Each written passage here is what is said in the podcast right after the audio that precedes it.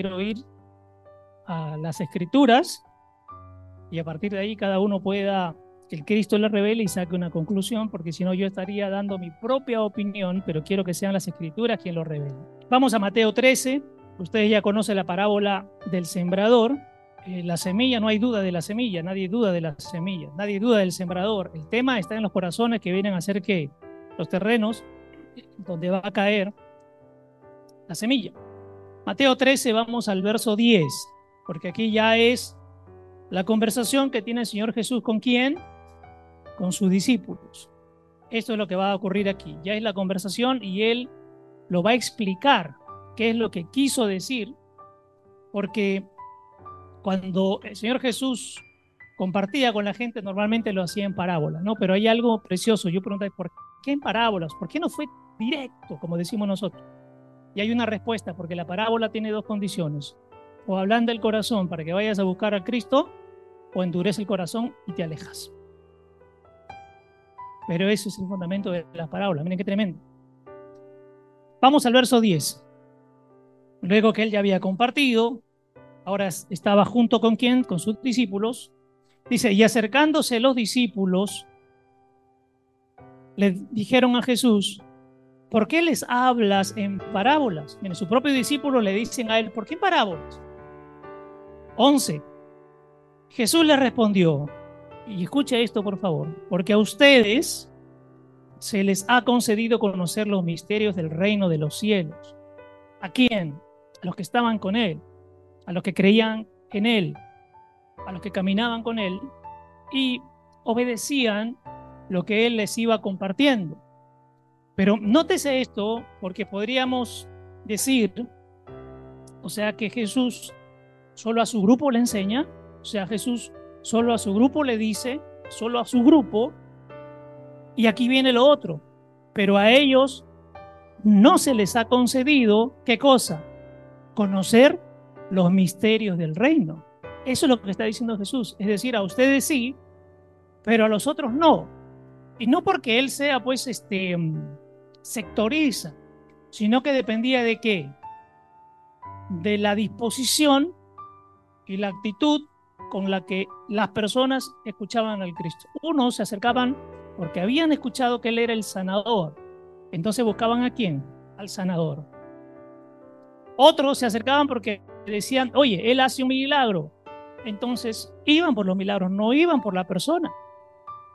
Y muchas personas buscaban en Jesús lo que habían oído que hacía en beneficio de alguna persona. Entonces iban a buscar a ese Jesús que me beneficiaba, mas no a Jesús que traía lo profundo de los misterios del reino de Dios.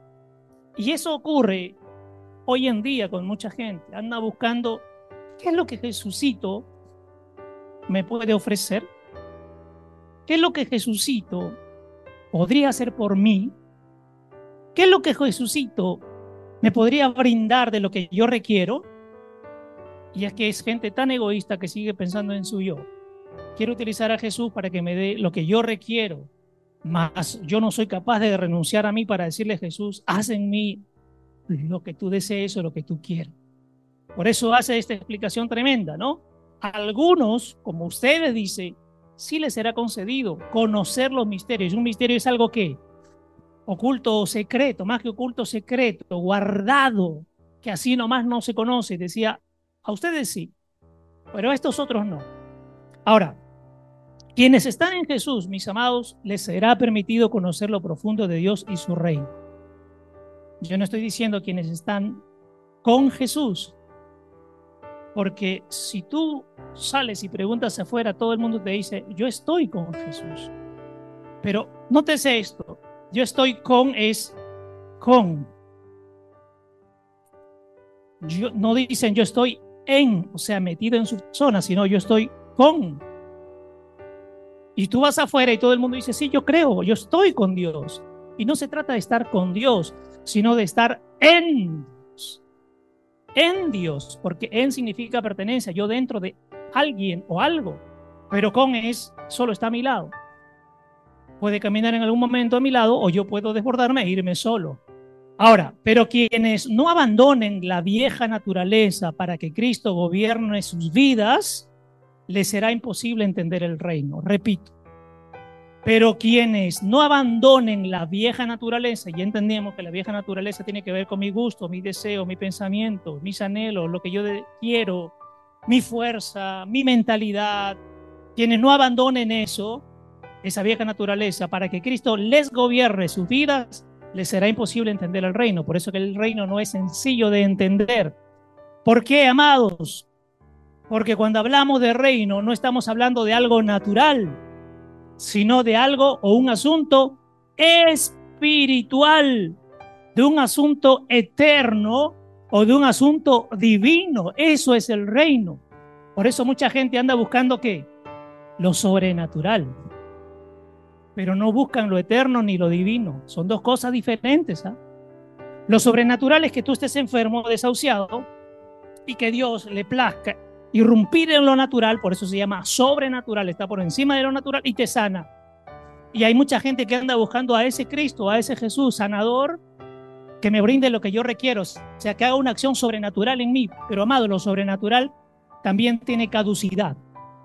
Quiero que lo note y lo entienda. Si usted anda buscando al Cristo sobrenatural que le sane, aunque le sane, quiero decirle, aunque suene duro, que igual va a morir.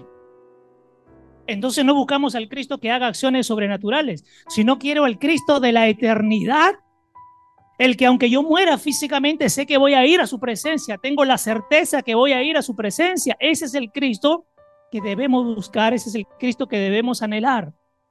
El que el que me permite conocer lo espiritual, lo eterno y divino.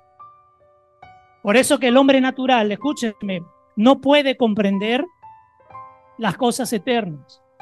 Repito, ser humano natural jamás podrá entender las cosas eternas. ¿Saben por qué? Porque lo quiere entender desde su propia mentalidad. Y la mentalidad es humana o natural, pero la mente del Cristo es divina. Por lo cual, el único que te puede mostrar las cosas eternas o divinas es Cristo. Mas yo, que desde mi capacidad, desde mi intelecto, etcétera, mis títulos y todo lo que quiera, no puedo entender las cosas divinas, no lo puedo entender. Porque no está en mí la capacidad de entender lo divino. Solo está en el Cristo la capacidad de hacerme comprender y hacernos comprender a todos lo divino. Pero no depende de un ser humano. Si yo tengo el Cristo y dejo que el Cristo, ojo, ¿ah? no es que me lo van a dar porque yo me lo gané. Si yo dejo que el Cristo expanda en mí, el mismo Cristo me va a dar más de Él dentro de mí. No es que yo voy a, yo puedo generar que crezca, yo no puedo generar que crezca porque tanto el hacer como el querer y el crecimiento, ¿quién lo da? Lo da Cristo, no lo da ningún ser humano, no lo da ningún pastor, no lo da ningún nadie, no lo da nadie. Y tendrá en abundancia, en abundancia de qué? del Cristo, de las cosas eternas y de las cosas espirituales dentro. En muchos lugares esto se ha malinterpretado, voy a usar ese término malinterpretado, es si yo tengo más y hago cosas, se me dará más y tendré abundancia. Error. Eso es una falsa doctrina, esa es una falsa enseñanza, porque no habla de la abundancia de las cosas materiales, porque esto es temporal. Habla de la abundancia de las cosas eternas, aún mientras yo estoy moviéndome en lo natural, lo eterno se está manifestando. Pero a cualquiera que no tiene, ahora eso es tremendo lo que está eh, diciendo el Señor, pero a cualquiera que no tiene, aún lo que tiene, se le quitará. Y no habla que te van a quitar tu casa. A estas alturas, si alguien te quiere quitar tu casa, entrégaselo, porque es un estorbo.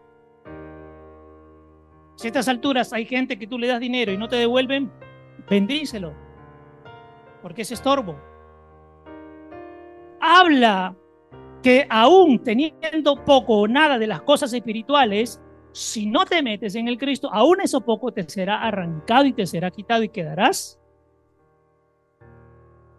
ciego.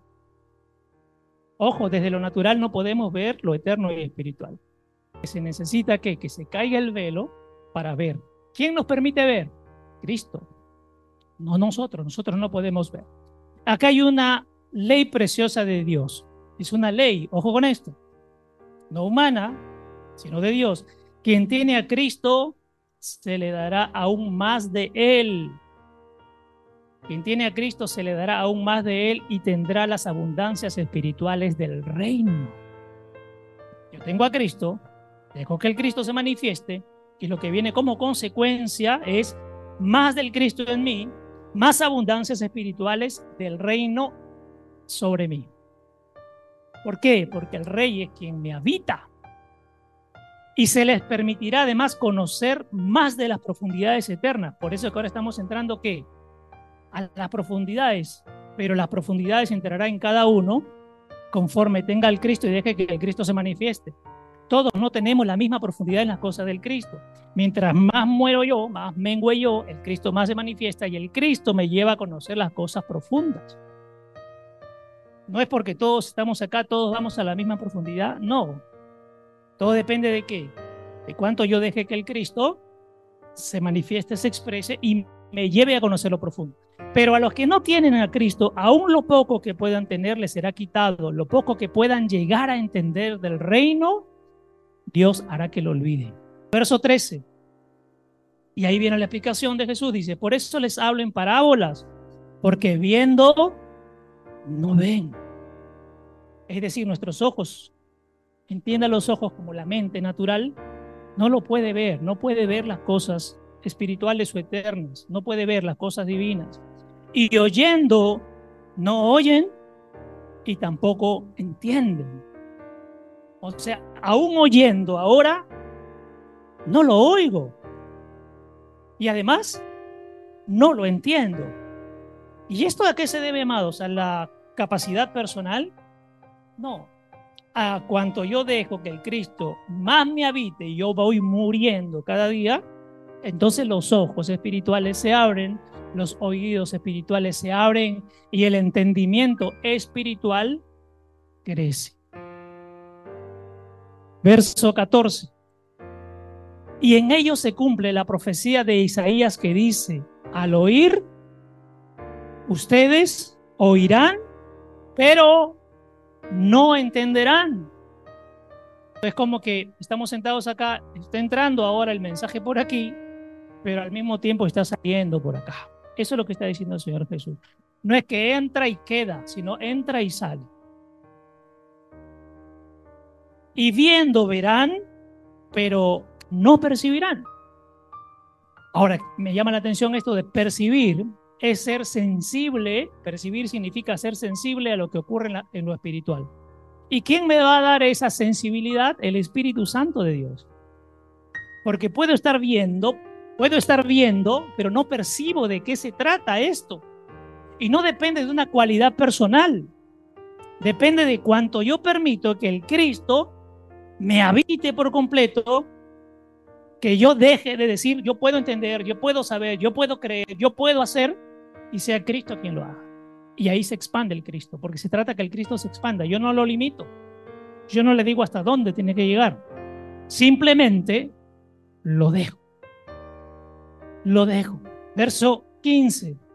Porque el corazón de este pueblo se ha vuelto, ¿qué? ¿Qué dice en tu versión china? Se engrosaron. Se endurecieron. ¿Se engrosó de qué? Interesante. De carne. Se engrosó de carne. ¿Correcto? Se ha vuelto insensible y con dificultad oyen con sus oídos y han cerrado sus ojos. O sea, están dormidos siempre. De otro modo, verían con los ojos, oirían con los oídos y entenderían con el corazón y se convertirían y yo los sanaría. ¿De qué los sanaría? ¿De qué los sanaría cuando leemos esto? ¿De qué nos va a sanar? ¿De las enfermedades? ¿De los dolores? No, del alma. Porque el alma, si está enfermo, ¿quién gobierna? Pero ¿quién la gobierna? La vieja naturaleza. Las parábolas pueden generar dos tipos de respuesta por parte de los oyentes. Esto es tremendo. O sea, lo que estamos compartiendo hoy en ustedes puede generar dos tipos de respuesta. No hay más. Solo dos tipos de respuesta por lo que están escuchando esta mañana. Endurecer aún más el corazón de la persona para que no entienda y no responda ante esto que está delante de sus ojos? ¿O que tengan una respuesta de decirle a Jesús, ya no quiero más de mí, sino todo de ti? Cada vez que se comparte el mensaje del reino de Dios, cada vez que compartimos versículos en las escrituras, puede producir en nosotros solo dos respuestas. Me endurezco más, correcto, me endurezco más y aunque Cristo se está parando delante de mí, no lo puedo ver. Yo decía ayer en el compartir que teníamos temprano y termino pateando el tablero, termino pateando, esto ya no es, esto no creo, no es así. Cristo se pone delante de ti, pero tú no crees que es Cristo, sino prefieres ir por tus dogmas, por tus teorías, por tu religión, por lo que te enseñaron hace 20, 30 años y dices que eso es la verdad. O lo otro es decir, hey, eres tú Jesús delante de mí, entonces ya no quiero más de mí, quiero todo de ti. Solo hay dos respuestas, hermanos, no hay más, no hay más respuestas. Verso 18. Y aquí viene la explicación preciosa. Ustedes después escuchen la parábola del sembrador. 19 a todo el que oye la palabra del reino y no la entiende, ojo aquí porque parecería que dependiera de nosotros, el que oye la palabra y no la entiende, el maligno viene y arrebata lo que fue sembrado en su corazón. Este es aquel en quien se sembró la semilla junto al camino. ¿Qué hizo el sembrador? Llegó y puso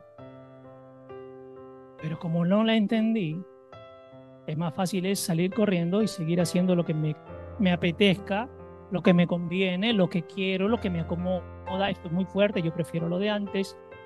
Y el maligno aprovecha.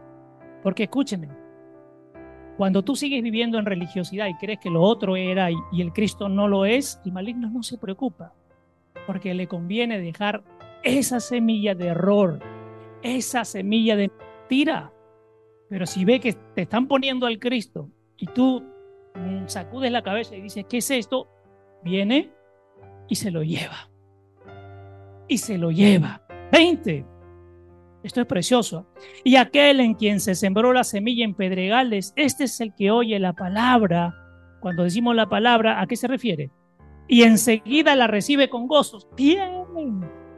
21 pero no tiene la raíz profunda en sí mismo, o sea, no lo cree. No lo cree, no deja que el Cristo que crezca, sino que solo es temporal. Y cuando por causa de la palabra viene la aflicción o la persecución, enseguida se aparte de ella. Ayer compartíamos. En el mundo hay dos tipos de aflicción. La aflicción o persecución por la palabra, y eso es grande para tu vida, pero otra cosa que tú te metas donde no te debes de meter y dices, esta es una aflicción que Cristo me ha mandado. Quiero decirte que Cristo no se hace responsable de donde Cristo no te mandó y te metes y te va mal, es tu propia aflicción. 22. Y aquel en quien se sembró la semilla entre espinos, este es el que oye la palabra, pero las preocupaciones del mundo, es decir, mis necesidades, son primero, y el engaño de las riquezas, hay gente buscando las cosas de afuera, ahogan la palabra, ahogan al Cristo, lo ahogan. Ya hemos visto en el gráfico, siempre están viviendo en nosotros qué? Dos naturalezas. Yo puedo escuchar del Cristo, pero si estoy pensando en la plata, en, crecer económicamente, etc., esto ahoga y lo tapa. Hay gente que ama a Cristo, pero ama más el dinero. Hay gente que ama a Cristo, pero ama sus propiedades, pero ama lo que tiene, pero ama esto, amo esto y lo cuido como oro, que nadie me la toque. No, tu Dios es esto. Porque todo aquello que ocupe el primer lugar antes que Dios, ese es tu Dios con minúscula. Y dice aquí entonces, y el engaño de las riquezas ahogan la palabra y se queda Léalo, por favor. Sin fruto. O sea, las virtudes del Cristo no se van a desarrollar en estas personas. No hay forma, porque si está dominando la vieja naturaleza, ¿cómo puede crecer más la nueva naturaleza si esto te está gobernando? Por eso no hay fruto, se va a ahogar. Las tres primeras tierras hablemos ahora, usted identifique que las tres primeras tierras está hablando del corazón. En realidad las tierras es el corazón, ¿ya? Las tres primeras tierras que en nuestro corazón tienen relación con la vieja naturaleza. Por eso no prende la semilla. No prende la semilla, porque hay vieja naturaleza. Y no veo resultados. Y no veo resultados, porque no depende de las personas, sino de cuánto yo voy a dejar o abandonarme para que el Cristo tome el control. Entonces, las tres primeras tierras son vieja naturaleza, pues se podrá echar sobre muchos el compartir de Cristo, pero la mentalidad natural, adámica, centrada en sus necesidades naturales, gustos y placeres, no permitirán que el mensaje del reino les sea revelado y entendido, por lo que el enemigo les arrebatará la siembra. ¿Por qué es que no crece? Porque usted quiere mantener la mente natural, donde usted tiene el control de todo. Hay gente que le gusta tener el control. Y no se trata de tener el control de nada, sino que Cristo tenga el control de todo. Otros serán solo temporales, es decir, emocionales, ocasionales, pero las aflicciones y señalamiento por acercarse a Cristo los hará salir y abandonar. Hay gente que se avergüenza cuando le dicen, ¿eres tú cristiano?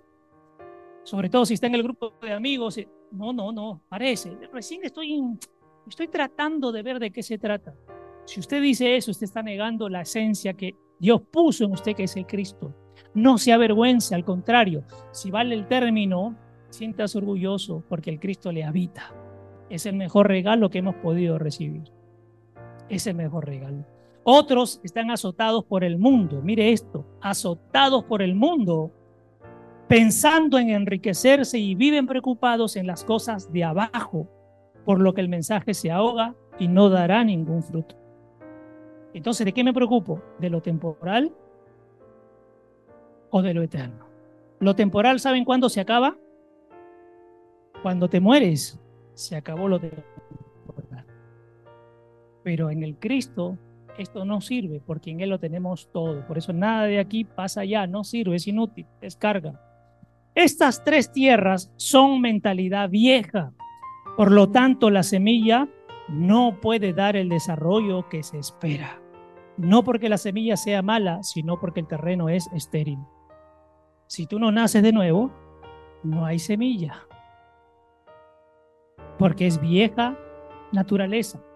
Cuando usted comparte con el de afuera, ¿qué está haciendo según esto? ¿Está qué? Sembrando. Verso 23. Pero aquel en quien se sembró, ¿de acuerdo? La semilla en tierra buena, este es el que oye la palabra, o sea, el Cristo, no a Viviana, no a Quique, no a Elenita, y la entiende. ¿Por qué la entiende? ¿Por su capacidad? No, porque le dijo al Cristo, bien, sé tú en mí, y yo me dejo procesar por ti. Enséñame, instruyeme, este sí da fruto y produce uno al ciento, otro a sesenta y otro a treinta por uno. Tú eliges cuánto porcentaje de Cristo quieres en ti, pero Él está al cien. Tú eres quien lo deja brillar al 5, al 10, al 15, al 20, al 50, al 60 o al 100. El 100 está dentro. Si tú no ves el 100, no es responsabilidad del Cristo, es responsabilidad nuestra. Esta tierra buena, ¿por qué es buena? Porque se ha dejado tratar, procesar, abonar y está lista para desarrollar en gran manera la semilla que le ha sido dada. Esta es la clave del último terreno. Todos a dónde vamos, amados. Tratar de ser esta, porque las otras tres no va a haber resultado. Y está lista para desarrollar en gran manera la semilla que le ha sido dada porque ha caído en tierra perfecta. Ahora crece. Ahora crece. Esta tierra está llena de qué mentalidad? Del Cristo. Por eso crece, porque ¿quién da el crecimiento? Cristo. No lo damos nosotros, no lo das tú, lo da el Cristo. Por eso crece, porque tiene la mentalidad del Cristo. Y esta tierra da fruto porque es Cristo quien le va a dar el crecimiento, por eso hay fruto. Y por tanto dará fruto en tanto se deje tratar, donde ya no interviene la persona, sino todo está en las manos del Cristo. Repito, si tú quieres ser esta tierra, pero tú quieres tratar esta tierra, tú quieres meter tu mano, la vas a podrir, la vas a malograr. Tú no tienes aquí que hacer nada, deja que el Cristo lo haga todo. Tú aquí no puedes meter la mano porque la obra es divina, no es natural. Si tú metes la mano, ya estás haciendo obra natural y esta es obra divina, no es natural. Pon allí, la obra divina. Si es divino, lo puede hacer solo Cristo. No es natural. Nadie puede meter la mano aquí porque la va a fregar. No hay ser humano, por más ungido, ungida que sea, yo lo voy a hacer porque a mí Dios me da autoridad. Ah, ya, entonces lo sacamos a Cristo y que sea el ser humano. Si mete el ser humano la mano es obra natural. Ya no es divino, dejó de ser divino en ese momento.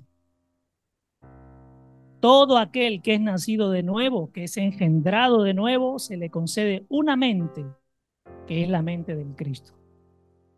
Solo al nacido de nuevo, al que es engendrado de nuevo, o sea, se le puso el gen del Cristo, se le concede una mente, que es la mente del Cristo.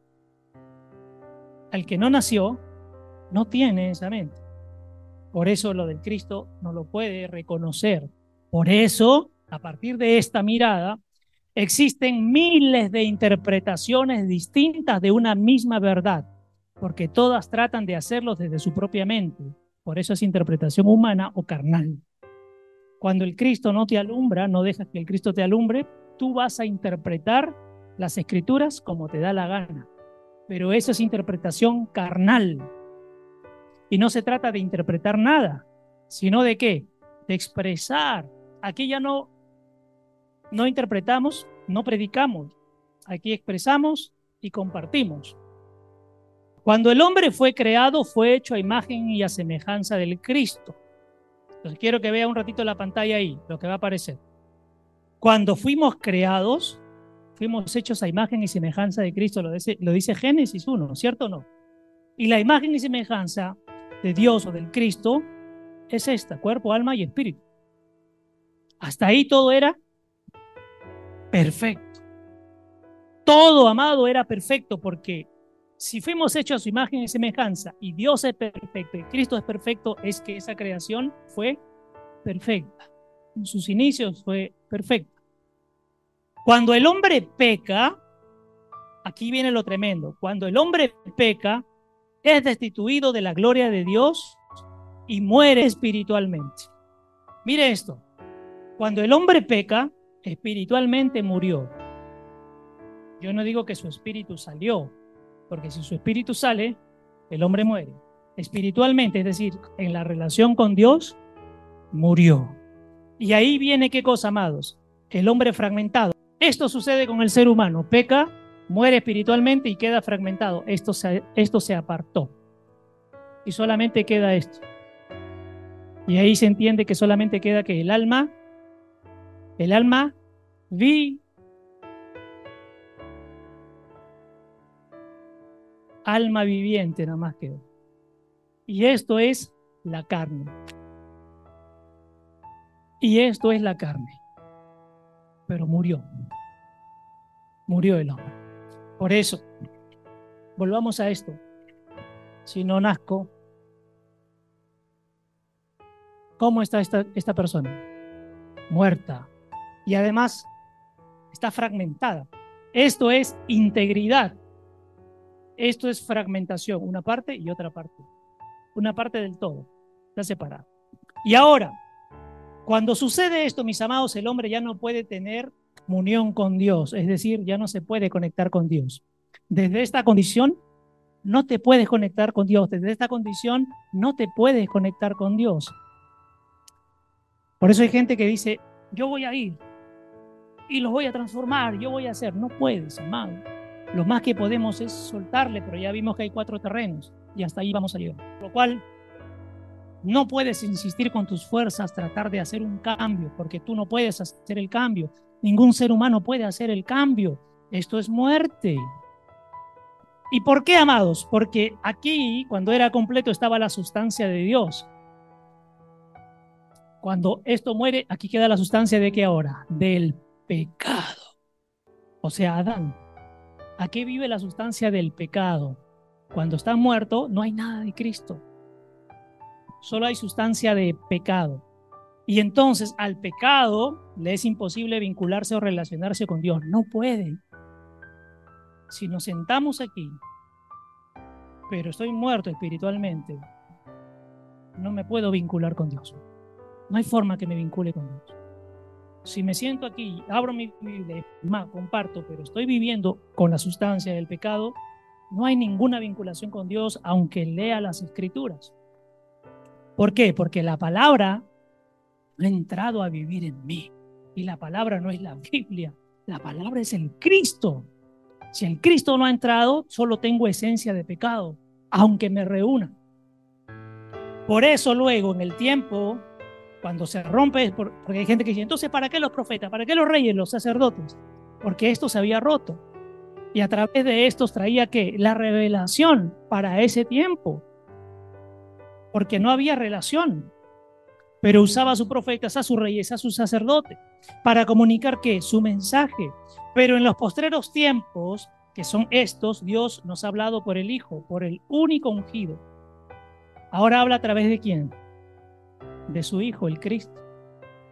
Ya no habla a través de quién? Ni de reyes, ni de sacerdotes, ni profetas en el sentido de una única persona exclusiva, porque los dones siguen estando activos y un día puede soltar en alguien que nadie creía una profecía.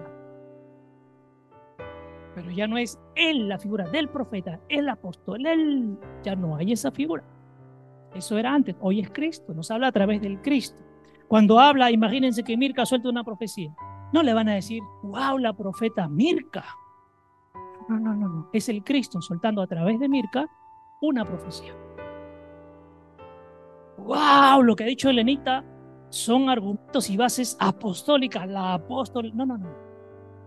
Ha soltado a través de Elena un fundamento apostólico. Pero ya no hay los ungidos. El ungido es uno. Dios antes hablaba a los hombres por las sombras y figura del ungido. Esto es tremendo. Dios hablaba antes a los hombres, a las personas por las sombras y figura del ungido. Pero cuando vino Cristo revelado en la palabra de Dios, Él es la palabra, como espíritu vivificante, nos dio vida y el hombre dejó de ser fragmentado. Vamos a la siguiente. Esto ocurrió, amados. Miren, ah, esto éramos. Viene Cristo y sacó todo. Otra vez nos hace que íntegros. El Cristo nos vuelve a ser íntegros, ¿correcto? Entonces, dejamos de ser personas que fragmentadas y el hombre recupera qué estado?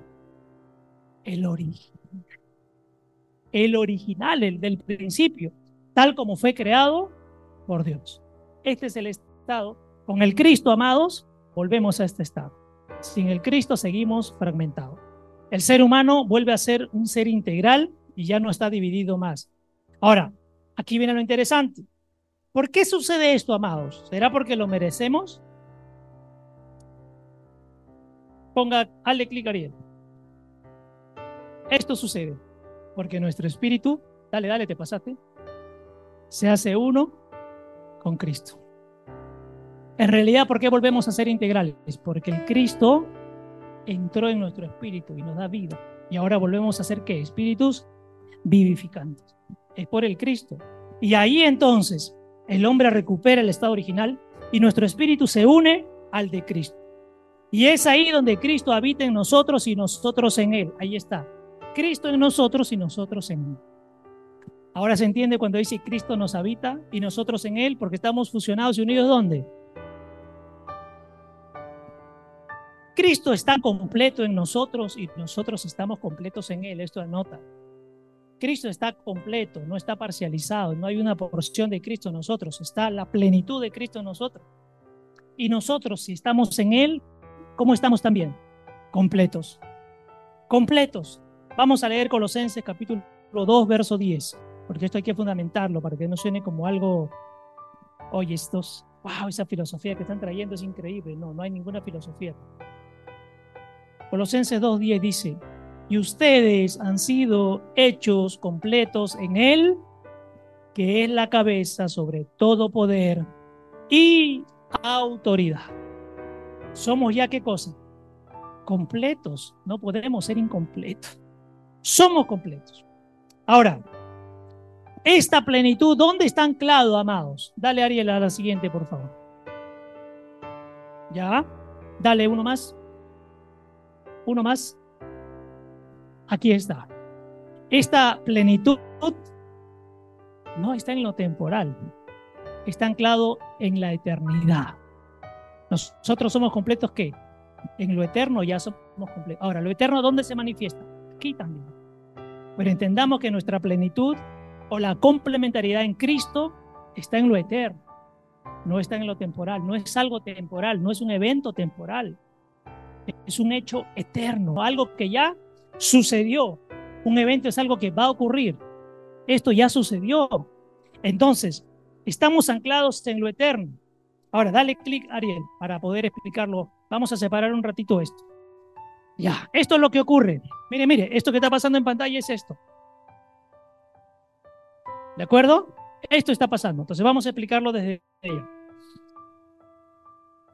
Todo el tiempo, ojo, cuando ya somos plenos en Cristo, sigue pasando esto. Nuestra alma siempre está entre las dos. Siempre va a tener que decidir entre los dos. Pero ojo con lo que va a pasar con el alma. Escuche por favor y anote. El alma siempre es seducido por la carne. Este todo el tiempo está mandándole mensaje al alma. ¿Para qué? Para hacerlo volver a qué? A la vieja naturaleza o a la vieja vida. La carne todo el tiempo influye en el alma, todo el tiempo le manda mensajes, todo el tiempo. ¿Cómo lo comprueba usted? Hoy se va de acá feliz a casa y llega y ocurre una situación X en casa que no le agradó. Y la carne dice, ¿te vas a quedar callado? ¿No vas a decir nada? Y comienzan a aflorar de usted muchas cosas. ¿Qué pasó con el alma, amado? Se dejó seducir. Se dejó seducir. Y a la vez el espíritu, ya en Cristo, le muestra lo que es bueno, produciendo el querer y el hacer. O sea, todo el tiempo el alma está recibiendo información de los dos. Este te seduce y aquí el Cristo que está en tu espíritu te dice, hey, esto es lo que debes hacer. Esto es lo que tú debes moverte. Esto es lo que tú tienes que escuchar. Hacia aquí deberías ir. Pero todo el tiempo, y entiéndalo, por eso que a veces decía, alguien decía ayer, pero si peco y grito, se fue el Cristo. No, no se va a ir. Solamente, ¿qué pasó? Se dejó seducir por la carne. Y usted se arrepiente y vuelve otra vez a escuchar al Espíritu. Porque se trata de escuchar al Espíritu. Pero quiero que entienda que la carne si usted recibió a Cristo, gente, yo ya recibí a Cristo, todo está listo. Claro, lo eterno ya está listo, pero recuerde que mientras esté aquí, esta va a seguir hincando todo el tiempo. Usted párese acá. Párese ahí. Porque usted ya no va a responder desde su yo, sino cuando alguien le diga algo es Cristo. Yo no puedo. Yo no sé qué respuesta dar. Tú sí puedes. Y saca la respuesta del Cristo. Con estos tiempos ya pelearse ya no cabe, ya no cabe pelearnos ni con los padres, ni con los hijos, ya no cabe. Si el alma se rinde a la carne, va a mostrar la naturaleza que más alimenta. Usted tiene que un día pararse en el espejo y, y preguntarse, ¿qué tipo de respuesta doy siempre, aunque digo que estoy en Cristo? ¿Son respuestas desde el Cristo o son respuestas desde mi yo natural? Y entonces usted ahí se dará cuenta que usted está alimentando más a esa naturaleza, la carnal, que a la naturaleza del espíritu. Ahora, vamos con lo otro. Pero si obedece al espíritu, esto es tremendo, pero si obedece al espíritu, hace morir a las obras de la carne por el espíritu. Usted no puede matar las obras de la carne. El espíritu sí hace morir las obras de la carne. Usted no puede hacerla morir. Usted no tiene la capacidad. Si usted es carne, ¿cómo usted puede matar estas obras? Si esa es su naturaleza, usted no la puede matar. Pero el espíritu sí puede matar las obras de la carne. Si usted obedece al espíritu, hace morir las obras de la carne por el espíritu. No usted, sino el espíritu. La medida de Cristo va aumentando y esa es la forma en que lo vamos a conocer. A mayor medida de Cristo, mayor medida de la manifestación la revelación de Cristo que habita en nosotros. Le das más espacio al Cristo, mayor manifestación del Cristo va a haber en ti. Le das menos espacio al Cristo, menor manifestación y revelación del Cristo va a haber en ti. Mientras tú dejes al Cristo crecer en ti, hay más manifestación y hay más revelación. Si tú quieres manipular al Cristo, no hay revelación y no hay manifestación. No hay, ¿no? Él no se manifiesta como tú quieres, ni se revela como se te antoja. Todo lo que ocurre en lo natural es temporal. Todo lo que ocurre dentro de esta cuadrícula es temporal. Todo lo que ocurre aquí es eterno. Por lo cual, las cosas naturales, hoy sacamos la conclusión que no sirve. No sirve. En vez de pelearte con la persona que, que amas o dices amar, disfrútalo. En vez de amargarte y enojarte, disfrútalo antes que se te acabe el tiempo. Si no, va a ocurrir como los religiosos que cuando muere papá, mamá, el esposo o la esposa, no quieren que el cajón se meta al hueco. ¿Saben por qué? Porque le remuerde tanto la conciencia y el sentimiento de culpa que van a decir, me equivoqué, disfrútalo ya y rompe con todo lazo de amargura y falta de perdón, rompe ya. No te va a alcanzar el tiempo, créeme. Y después tú vas a ver que el tiempo es precioso, lo disfrutas todo el tiempo. Por favor, si estamos en el Cristo, el tiempo es ya. No es algún día. No existe el algún día en el Cristo. Es, dile de costado, es ahora. No es algún día es ahora. El mayor milagro es que Cristo, que es eterno y que no habita en tiempo y espacio, pero sí gobierna sobre él, nos trasladó de lo temporal a lo eterno. Y somos quienes podemos comunicar lo eterno a lo temporal. De lo eterno vienen a nuestra alma. Lo eterno pasa a nosotros. Dale otro más. Y ahora lo eterno lo podemos comunicar a lo temporal. Nosotros, ¿quién nos comunicó lo eterno? ¿Y qué estamos haciendo ahora? Comunicar lo eterno a lo temporal. Si no estuviéramos acá, si no nos fuera revelado lo eterno, no podemos comunicarlo a la temporal. Seguiríamos hablando de religión y Dios mío, ayúdame, y Dios mío, cámbiame, y Dios mío, transfórmame. Si esto no nos hubiera sido revelado, créame, amados, hasta ahora estuviéramos orando todos los días, cámbiame, cámbiame, y frustrado porque no me cambias, porque Él no te quiere cambiar. Él quiere matar la vieja naturaleza para que ponga la nueva naturaleza o la semilla del Cristo en nosotros. Amén. ¿Cuándo es que transmitimos lo eterno a lo temporal? Cuando el alma, correcto, el alma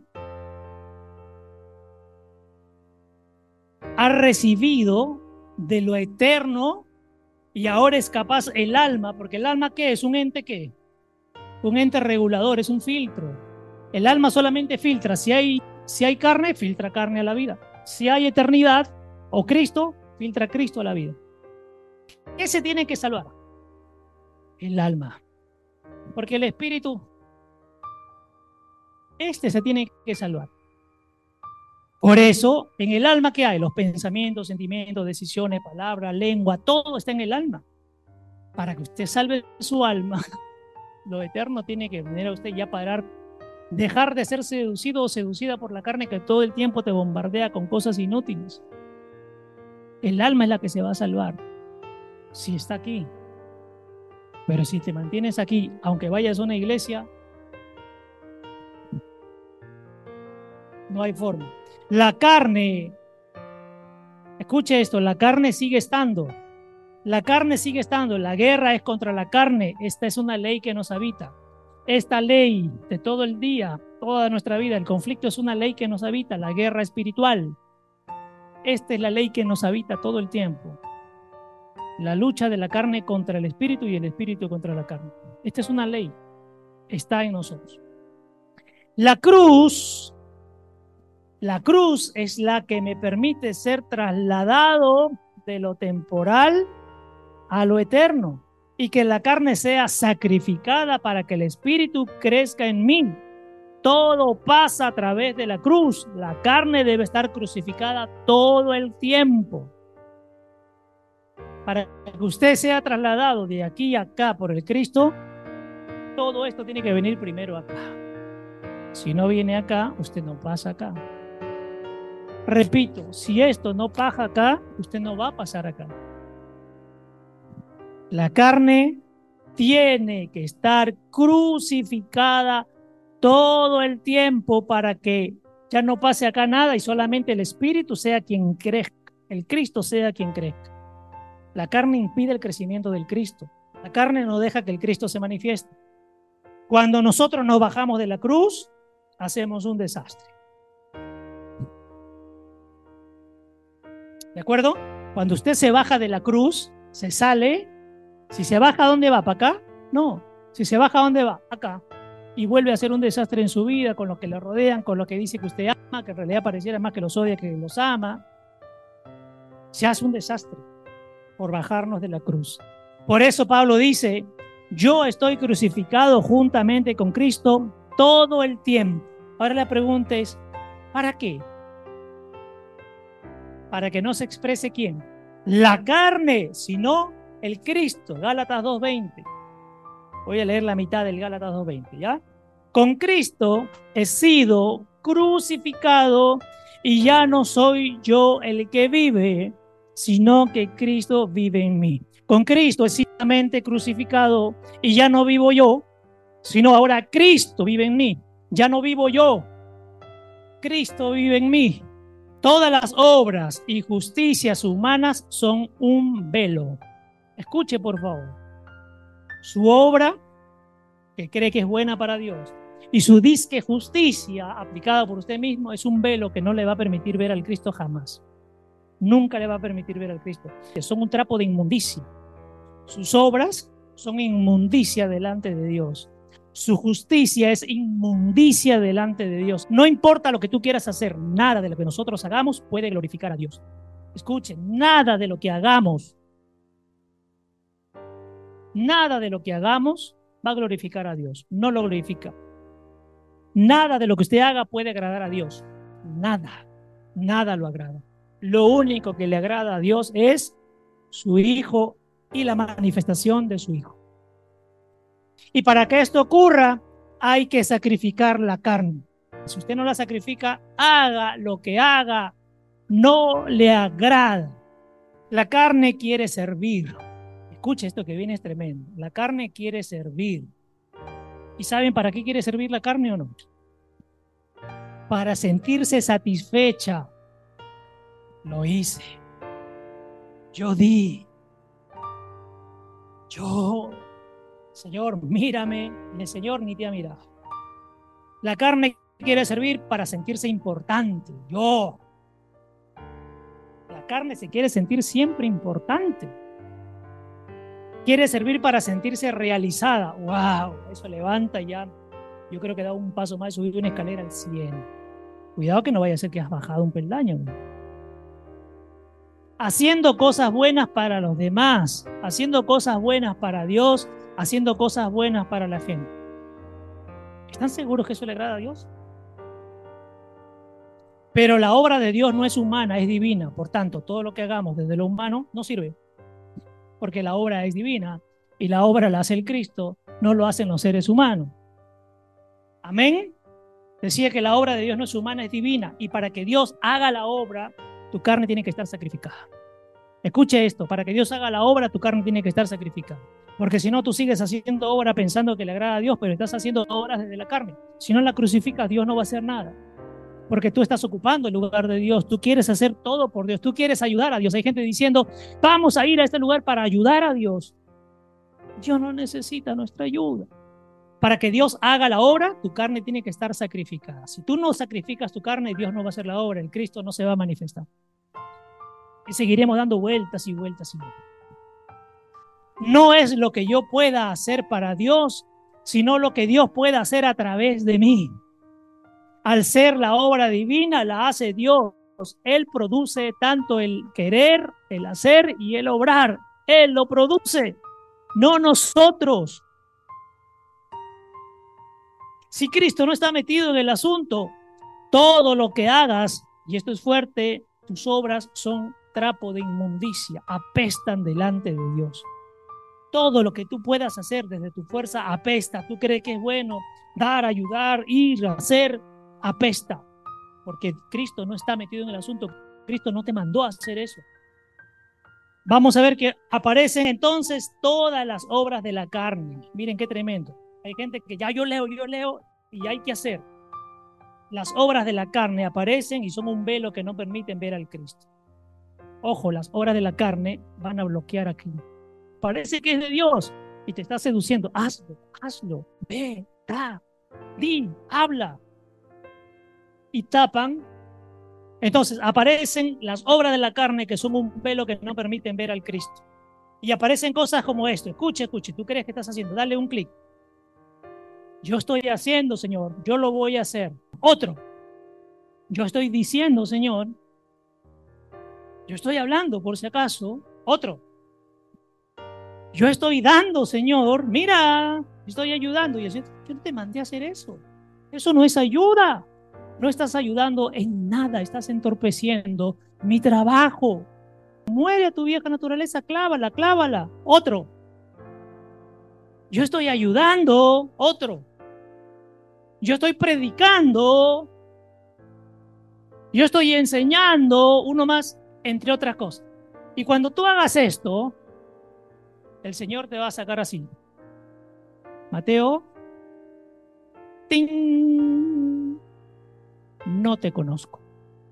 Y el Señor dice, no te conozco. Señor, yo, hablé, quise convencer a la gente para ti.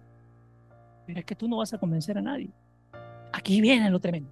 ¿De qué manera este velo es quitado? Solo cuando la carne es crucificada. ¿De qué manera este velo se corre? Solo cuando la carne, esto que estás haciendo bonito, llévalo a la cruz. Cristo no necesita que hagas esto. No lo necesita. Llévalo a la cruz, mi amado y mi amada. Y este velo comenzará a correrse. Esto, ¿qué va a hacer Cristo? Cuando lo traes a la cruz, jala, lo jala, lo jala, lo jala, para que aparezca otra vez toda la naturaleza del Cristo en su plenitud, porque con esto tú estás tapando la naturaleza del Cristo. Cristo, amados, está completo en nosotros. Cristo está completo en nosotros. Cristo está al 100%. Cristo está al 100%. Nadie dude de eso. Él está al 100%. Pero si yo conozco a Cristo solo un 10%, voy a disfrutar de Cristo un 10%. Si yo estoy aquí tapando y solo queda esto, esto es lo que voy a disfrutar del Cristo. Si yo hiciera más cosas y tapo todo, no vas a disfrutar del Cristo. Necesitas correr ese velo, esa cortina, para que resplandezca el 100% del Cristo. Si tú lo conoces a un 30, lo disfrutarás un 30. En la medida que tú dejes que el Cristo crezca, esa medida del Cristo es la que vas a disfrutar del Cristo. Si solo dejas un 5% del Cristo, vas a disfrutar solo un 5% del Cristo y el 95% es vida carnal. Si tú dejas un 30% del Cristo en ti porque quieres seguir gobernando, quiere decir que en tu vida el 70% es naturaleza vieja, adámica la que te gobierna. Por eso no lo entiendes. Si tú dejas ya 50 y 50, entonces a veces sí, a veces no. Se trata de incrementar, habíamos leído hace un rato, al 30, al 60 y al 100. La medida adecuada es dar al 100 al 100, al 100, amado. Amén. En la medida que yo mengüe, la carne mengua y Cristo crece. Y voy a empezar a disfrutarlo a Cristo en mayor medida y todo lo que Él es con todos sus atributos. Ahí está. Hay gente que dice, pastor, no doy fruto porque creo que el Cristo está en mí al 20%, al 100%. ¿Cómo Dios puede haber puesto solo el 20%? Y, y depende de lo que hagas, te aumento. Cuando la carne muere, Él es manifestado y expresa la salvación. Cuando la carne muere, Él, que es la salvación, porque la salvación no es un evento, la salvación es una persona, la salvación se manifiesta ahora en tu vida. La salvación no es un evento que yo hice la oración y llegó la salvación. No, la salvación es Cristo. Si Cristo no vive en mí, ¿cómo va a haber salvación? Si Cristo no vive en mí, ¿cómo va a haber salvación? No es porque si no a este, yo le digo, ven a mi iglesia, haz la oración de fe y ya eres salvo. Y hay gente, a la gente se le ha engañado por años con esto. Gente que no conoce, interpreta. Gente que no conoce, interpreta. Imagina lo que cree que debe ser porque no lo conoce. Y entonces crean su propia denominación, su propia religión, se separan, todo el mundo se pelea con todo porque yo creo que es la verdad. No lo conozco, pero imagino. Yo leí e interpreté de esta manera. Yo creo que es así. Por eso hay 50.000 denominaciones. En la medida que va creciendo, se va manifestando en todo lo que soy en mi diario vivir. Cristo en forma de salvación va afectando mi vida. Escuche, escuche esto. Cristo en forma de salvación va afectando mi vida. Si Cristo está en mí, ¿por qué mi matrimonio está destruido? ¿Por qué mi relación de pareja está mal? ¿Por qué el amor hacia mis hijos o a mi familia está desgarrado? ¿Por qué mi salud está tan quebrantada? ¿Por qué en mi trabajo me va tan mal? Si la salvación, que es una persona, ya llegó a mi vida. Ustedes tienen la respuesta. Pero este es el tiempo de disfrutarnos, no de pelearnos. Este es el tiempo, si no, ¿cuándo es el tiempo? Dígame. El día que yo la vea ella en un cajón o ella en un cajón a mí y ahí le digo, te amé tanto, no sirve porque ya no me escucha. Y, hay gente diciendo, si Dios me diera la oportunidad, ¿cuándo es el tiempo?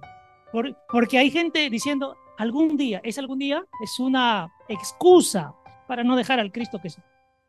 Amados, disfrútense, por favor. Disfruten, paseen, no se amarguen.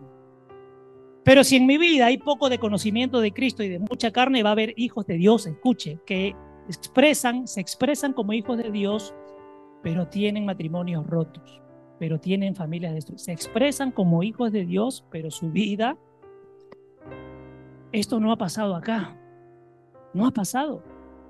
Matrimonios rotos, familias destruidas, y que no nos hace diferentes a los que están afuera en el mundo. No habría diferencia si seguimos viviendo lo mismo. ¿Para qué hemos, para qué hemos venido a buscar a Cristo? Si nuestra vida sigue siendo igual. Si alguien ha nacido de nuevo, probablemente es como un niño espiritual, por lo que no se le puede hablar como hijos maduros acerca del misterio porque probablemente no van a entender. ¿Sabe cuál es la preocupación? Que el Cristo los tome y los manifieste. Esa es la verdadera preocupación de esta casa. No en crecer. Si un día vienen dos, soy feliz. Mi felicidad no depende de cuánto vengan. Mi felicidad depende del Cristo que me habita. Amén. Estos que no entienden actúan como hombres de este mundo, como gente incrédula, porque son carnales, niños espirituales. Si la naturaleza del Cristo no se revela, puedo vivir toda una vida teniendo a Cristo expresando una completa salvación sobre nuestra vida, pero yo viviendo como si fuera un incrédulo. Pues no lo escucho, pues no lo dejo hacer, no lo dejo vivir en mí. Él está expresando salvación todo el tiempo y yo vivo como un incrédulo. ¿Será? ¿No será? Este velo que está moviendo ahí que son las obras de la carne, no me permiten ver el tesoro y, no me, y me dejan ver muy poco. Este velo no me permite ver el tesoro. El tesoro ya está, pero como yo creo que soy el importante y el principal, no puedo ver el tesoro. No puedo ver lo que Cristo trae para mí. Y aquí viene lo tremendo.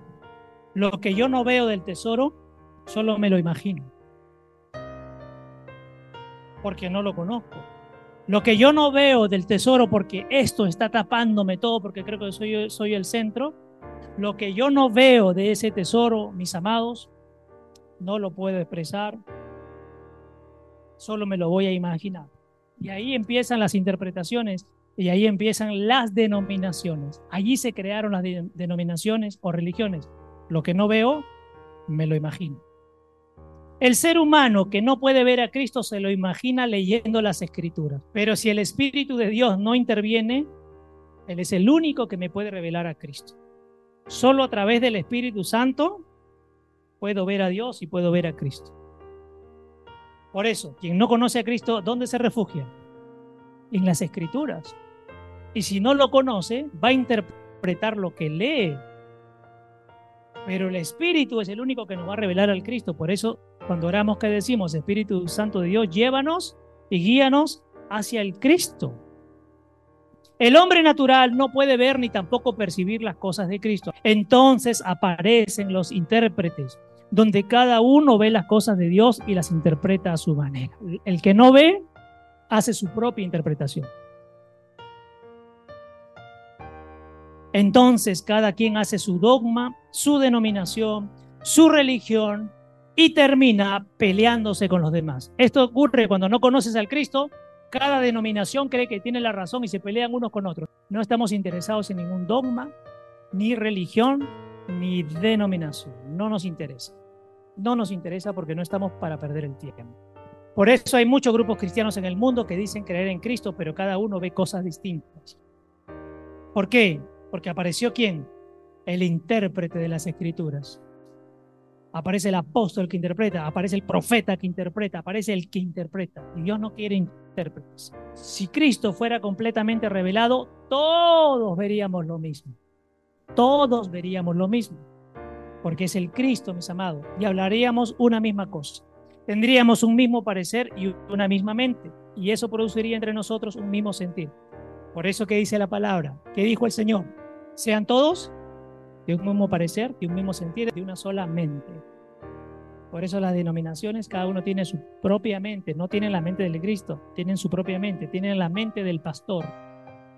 En Cristo ya soy completo, pero no lo puedo disfrutar a menos que el velo me sea quitado. Si no se me quita el velo, yo no puedo, sino el Cristo, no puedo verlo. De tal manera que si Él me quita el velo, yo voy a ser modelado a la imagen del Espíritu y no a la imagen de la carne. Si yo dejo que Cristo me quite el velo, Él me modela según su imagen, la imagen del Espíritu y la imagen del Cristo, no la imagen de la carne.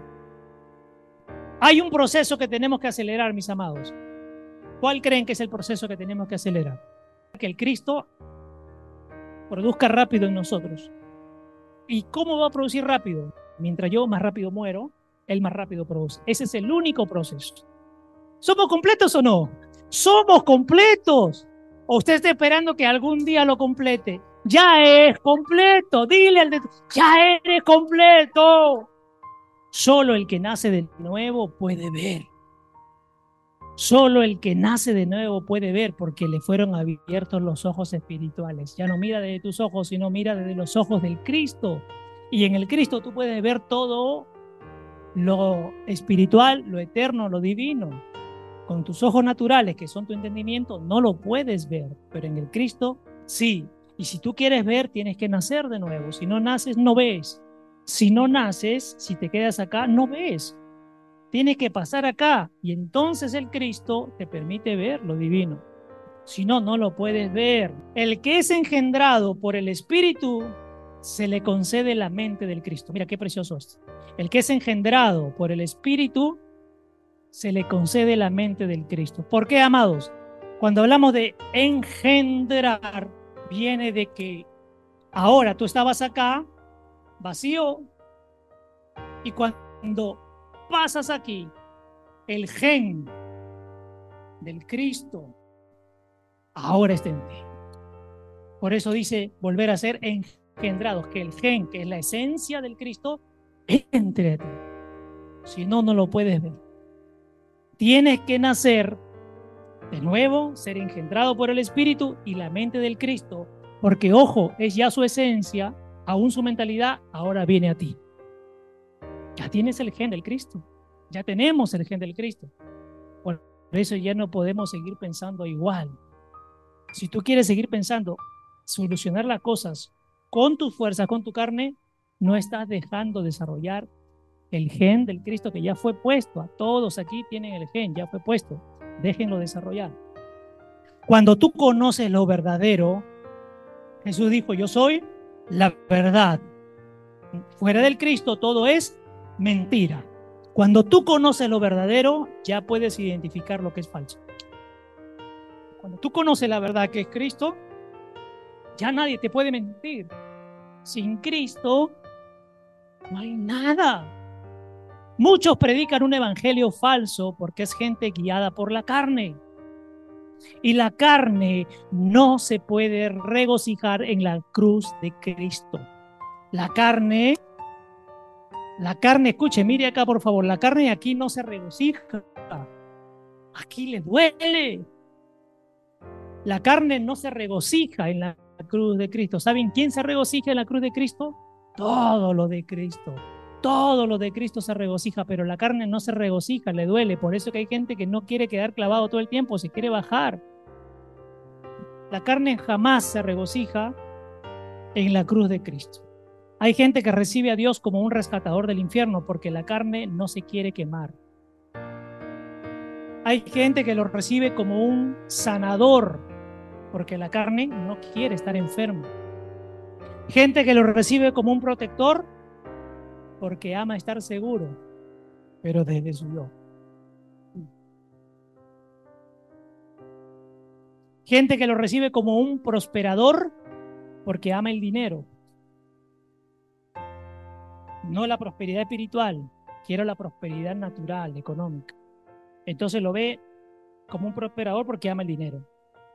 Pero no va por el conocimiento de la persona de Cristo no quieren conocer a Cristo, porque Cristo ¿qué te va a pedir? Muerte, muerte, muerte. Por eso no me conviene. Y yo prefiero pues eh, el sermón de la prosperidad. Y yo prefiero el, yo te pido y tú cámbiame. Y yo prefiero el, voy a ayudarte, Señor. No, Solamente quiere Él que mueras. Y cierro con esto. Una de las tragedias de hoy es el analfabetismo bíblico, por lo que cualquier interpretación puede prosperar. No porque la Biblia sea mala, sino porque yo estoy tratando de interpretar cuando el Cristo es el único que me puede revelar y el Espíritu Santo es el único que me puede indicar qué hay en esas escrituras. Entonces, cualquier interpretación puede prosperar cuando el verdadero evangelio es la persona de Cristo. Porque no se trata de la historia de Jesús, sino que las cartas apostólicas te muestran la persona de Jesús, porque si no, solo vivimos de historia. Y Cristo no es historia, Cristo es presente. Por eso que tenemos que hablar de un Cristo presente, no de un Cristo histórico. Es un Cristo presente. Cierren sus ojos, por favor. Padre, te damos las gracias por este día, por este tiempo. Que sea el Cristo expresándose y manifestándose a través de nosotros. Danos más de este tipo de compartir, donde seas tú, Cristo, hablando, expresándote, haciéndonos entender de qué se trata el reino, de qué se trata el Evangelio, de qué se trata la gracia, de qué se trata la salvación, porque todo eso eres tú, Cristo. Padre amado, gracias te damos. Te bendecimos, te alabamos y te adoramos. Por ese acto precioso de enviar a tu Hijo entre nosotros para hacernos comprender cuál es el camino a seguir. Pero antes de emprender el camino como lo hizo Jesús, para nosotros es necesaria la cruz. Si no, andaremos el camino desde la naturaleza carnal. El camino no termina en la cruz. El camino empieza con la cruz. Crucifica, Señor Jesucristo, nuestra carne nuestra mentalidad vieja, nuestra naturaleza adámica, y pon en nosotros de la semilla preciosa del Cristo, de la naturaleza del Cristo, de la nueva vida. Sin muerte no hay nuevo nacimiento. Sin cruz no hay reino. Gracias Padre amado por este tiempo, por esta mañana, por lo que nos has permitido compartir que toda bendición espiritual guardada en el corazón de Cristo sea derramado sobre cada uno de mis hermanos y hermanas. Que todas las virtudes del Cristo puestas en el fruto del Espíritu Santo sean impartidas dentro de nosotros, para que todas las virtudes sean desarrolladas. Gracias Espíritu Santo, amigo, ayudador, guía, consolador, fortalecedor, esperanza. Cada momento llévanos y acércanos más al Cristo y más al Cristo. Muéstranos al Cristo, revélanos al Cristo porque tú solamente lo puedes revelar. Y Cristo nos lleva al Padre. Si estamos en Él y Él en el Padre, ya estamos delante del Padre. Gracias por este tiempo, amado Padre, te bendecimos en el nombre que es sobre todo nombre, el de nuestro amado Señor Jesucristo. Amén, amén y amén. Dale la mejor ofrenda de aplausos a Dios por este tiempo precioso.